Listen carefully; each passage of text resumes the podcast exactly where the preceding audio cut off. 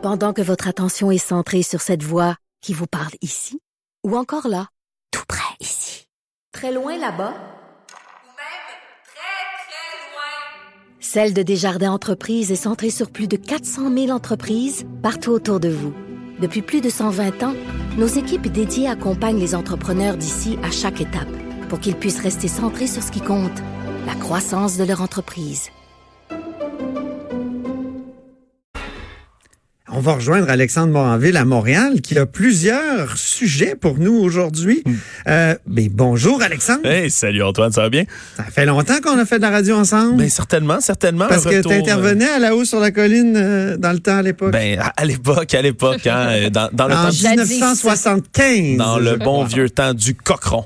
Oui, exactement. Oserait-on dire? Ben oui, certainement, j'ai plein de, de- de beaux petits sujets aujourd'hui euh, qui nous parviennent donc de l'actualité internationale qu'on a presque ou pas vu dans notre euh, dans notre actualité médiatique Hey, québécoise. le Luxembourg qui nous offre le transport gratuit, c'est Ben, fabuleux. ça. C'est c'est une première mondiale, d'ailleurs, hein, le Luxembourg, qui vont offrir, là, ça, ça, ça a commencé à partir de samedi dernier, en fait, tous les transports publics qui sont totalement gratuits, là, pas juste un rabais, pas juste une, une période de temps euh, dans lesquels ils vont être gratuits. Non, tout ce qui est transport Pas en juste une catégorie, parce que je sais que à Sherbrooke, les étudiants ont le transport gratuit aussi. Ouais, avec- À l'Université Laval, ça fonctionne comme ça aussi. Donc, euh, il y a des catégories là, qui ont droit à, à des, à des gratuités. Mais là, le Luxembourg, c'est tout le monde? Ouais, c'est tout le monde hein, dans ce pays-là de 610 000 habitants. Faut le dire quand même, là, c'est pas des Oui. millions de personnes euh, qui sont au Luxembourg. Il faut également rappeler que c'est un des pays les plus riches du monde. Hein. En 2014, d'ailleurs, c'était classé comme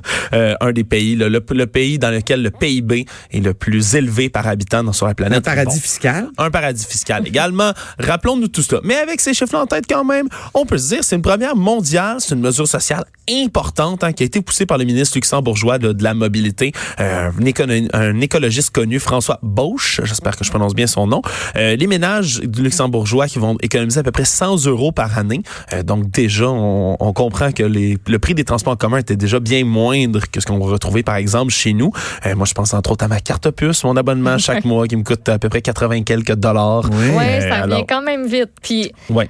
Eux, ils, eux, ils ont, ils ont quoi comme transport en commun? Je veux dire, qu'ils ont, ils ont autobus, j'imagine? Ils ont quoi? Ils ont tramway, Autobus métro? tramway, train, Ok. surtout. En fait, il n'y a pas vraiment de métro Luxembourg. C'est plutôt euh, les services de train qu'on connaît bien, là, qui sont propres à l'Europe. Là. C'est très facile, euh, si vous, êtes déjà, vous avez déjà visité euh, l'Europe, là, de, de transiger d'un pays à l'autre même. C'est très facile. Mm. Euh, tout ça en train. Il faut dire que la classe, euh, la première classe des trains va rester payante tout de même parce qu'il y a des services supplémentaires euh, qui s'en suivent. Mais là, tout ça s'im- s'imbrique dans un énorme plan de financement de nouvelles infrastructures, entre autres du réseau euh, de trains. 3,2 milliards d'euros d'ici 2027. Euh, il y a une première tranche de 2,8 milliards d'euros là-dedans qui va commencer, qui a déjà commencé en 2008 et 2019, là, qui devrait se conclure. Il y a un petit retard dans tout ça. Mais bref, euh, une espèce d'expérimentation, si on veut, au niveau mondial, d'avoir des transports en commun totalement gratuits. Reste à voir si ça va être fructueux. On sait a déjà les agents de mobilité des transports publics, là, les employés qui se, qui se demandent s'ils vont se retrouver à la rue à cause de ces mesures-là. Il y a encore besoin, évidemment, de gens euh, un peu partout pour réguler tout ça, mais c'est certain que contrôleurs de tickets euh, dans les bornes à billets, mais ça n'existera plus vraiment. Il y en aura plus, C'est à se demander si ces gens-là vont perdre leur emploi. Euh, J'ai hâte de voir l'effet sur la part modale, comme on dit. La part modale, c'est le nombre de personnes qui se déplacent dans un, un, un- un mode de transport en particulier. Ouais, Puis là, je vois dans un article du Monde qu'il y a actuellement 47% des gens au Luxembourg qui se déplacent en voiture. exactement. Hein? Le bus, c'est uniquement 32% Oui, puis le Puis, train, euh, 19% Exact. Ouais, À c'est Paris, c'est quoi? 70. des Exactement. travailleurs. Wow, c'est Ouais. fou, pareil. ouais, c'est c'est c'est vraiment Moi, je pense euh, que ça, ça va monter, là. Ouais, Ouais, parce que ouais. 47, oui, puis les, les, les embouteillages, on dit qu'ils sont fréquents au Luxembourg. J'ai Ouais. jamais visité moi-même, mais euh, ça peut être une solution euh, quand même T'sais, importante à ce problème. non seulement t'évites ça, mais t'évites d'avoir à trouver un stationnement quand t'arrives en ville, à payer ce dit stationnement-là, à payer un ticket si jamais tu vas trop vite, si tu te parques à la mauvaise place. Euh, Il y en a peut-être qui vont... Moi, je serais curieuse de savoir combien ont une voiture et vont s'en débarrasser. Ouais. Tu sais, qui vont se dire, ben finalement, ça me sert plus à rien de payer des assurances, de payer mes plaques, de, de ci, de ça. Fait que moi, ma voiture, euh, ben je, je, je la vends. Je vais juste fonctionner en transport en commun parce que ça me coûte rien. Ouais. J'ai hâte de voir euh, que, comment est-ce Moi, que j'ai l'impression qu'il va y avoir un grand déplacement. Ouais, Ah ouais. Ça fonctionne, la gratuité des transports en commun. Ouais. C'est Mm. comme si on remettait des, des, des payages sur les, les autoroutes au Québec. Là, Euh, il y aurait peut-être aussi un, un changement d'habitude. Et, et quand on a enlevé les payages, ben, c'est- on a rendu d'une certaine façon la route gratuite. C'est pas tout à fait gratuit, bien évidemment, Mhm. parce qu'on paie de toutes sortes de manières, notamment les taxes sur l'essence, euh, nos impôts, tout ça. Mais quand même, c'est, c'est- on, on paye pas comme utilisateur. Quand je vais à Montréal, ça à 20, je paye euh, juste mon essence. Là.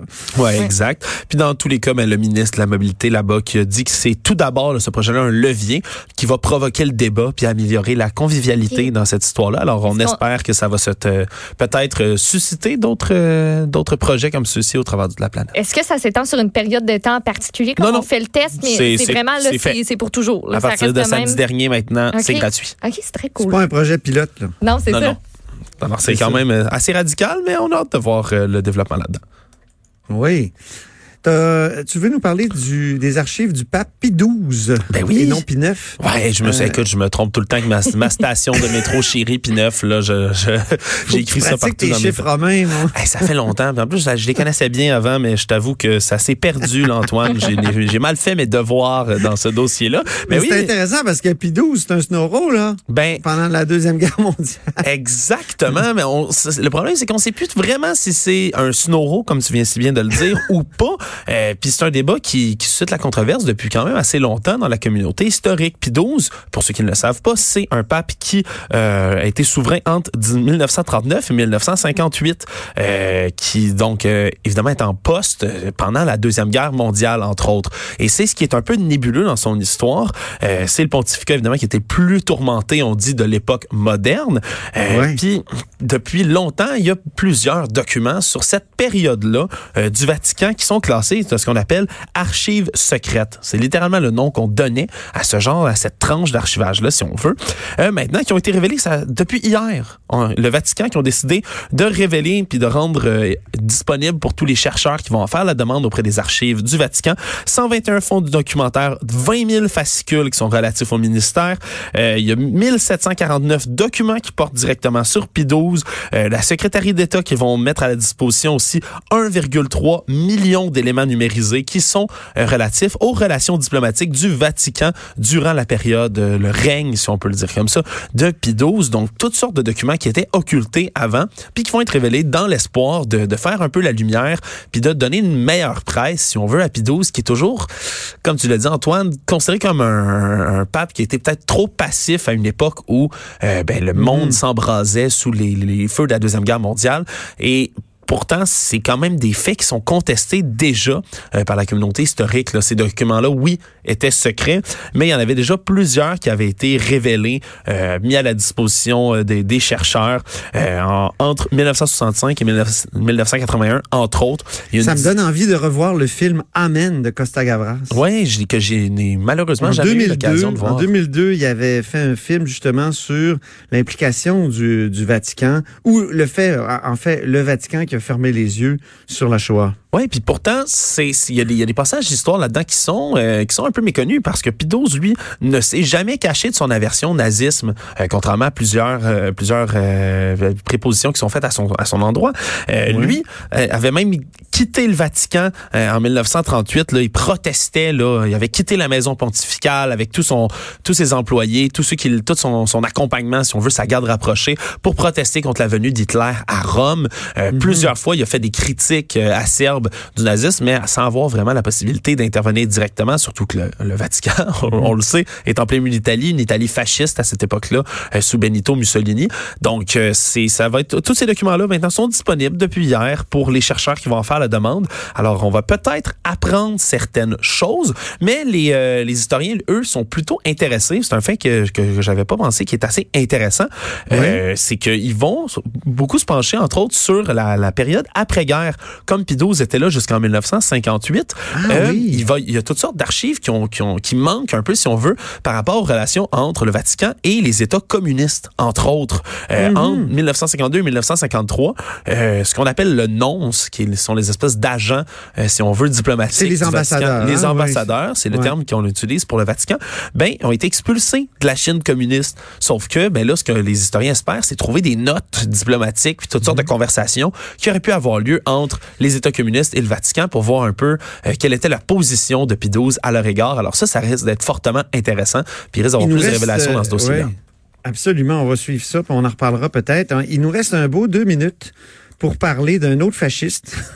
Oui. Euh, là, c'est le culte de Franco qui déchire l'Espagne actuellement. L'interdiction du, du culte. Ben oui, Fran- Francisco Franco, là, tristement célèbre dictateur espagnol, euh, qui là, 44 ans là, après sa mort, ça continue à déchirer un peu, euh, alimenter le débat public parce que en ce moment, euh, le- l'exécutif de, de- du gouvernement espagnol, mené par Pedro Sanchez, qui est en coalition avec la gauche radicale Podemos, qui eux veulent pénaliser directement l'apologie du franquisme et supprimer euh, la fondation Francisco Franco, parce que oui, il existe un organisme dans le- le- l'establishment espagnol qui euh, est chargé de faire la promotion de l'héritage de Franco, ce qui peut sembler Ah, absolument horrible aujourd'hui. Eux veulent évidemment abolir cet organisme-là et criminaliser directement tous ceux qui vont faire des marches, entre autres, encore pour célébrer euh, l'héritage de ce sanglant dictateur-là. Euh, mais ça déchire vraiment l'opinion publique, puis même certains journaux de gauche, euh, entre autres là, le, le le célèbre journal El País, qui eux disent qu'il existe déjà euh, le délit d'incitation à la haine, que ça devrait être suffisant euh, pour arrêter les gens qui font des méfaits dans ce cas-là, et que on ça pourrait euh, mener à des graves dérives de liberté d'expression, de choisir de censurer et de Ben pénaliser certaines euh, euh, certaines manifestations comme celle-là. En tout cas, c'est un débat qu'on n'a pas fini de revoir en Espagne, où ben les traces là, de, de Franco, euh, qui est quand même là euh, jusqu'à sa mort régné sur l'Espagne, sa mort en 1975. Alors, ça reste euh, un débat qui est quand même frais dans l'imaginaire collectif espagnol. Ben, Alexandre Moranville-Ouellette, merci infiniment pour la présentation de ces trois nouvelles de internationales Toujours un plaisir, Antoine. qui sont passées sous le radar. Puis à très bientôt. À bientôt. Vous écoutez Franchement dit. À venir sur Cube Radio. Cube Radio. Dès 12, on n'est pas obligé d'être d'accord avec Sophie Durocher. Cube Radio. Cube Radio. Autrement dit. Et maintenant, autrement écouté.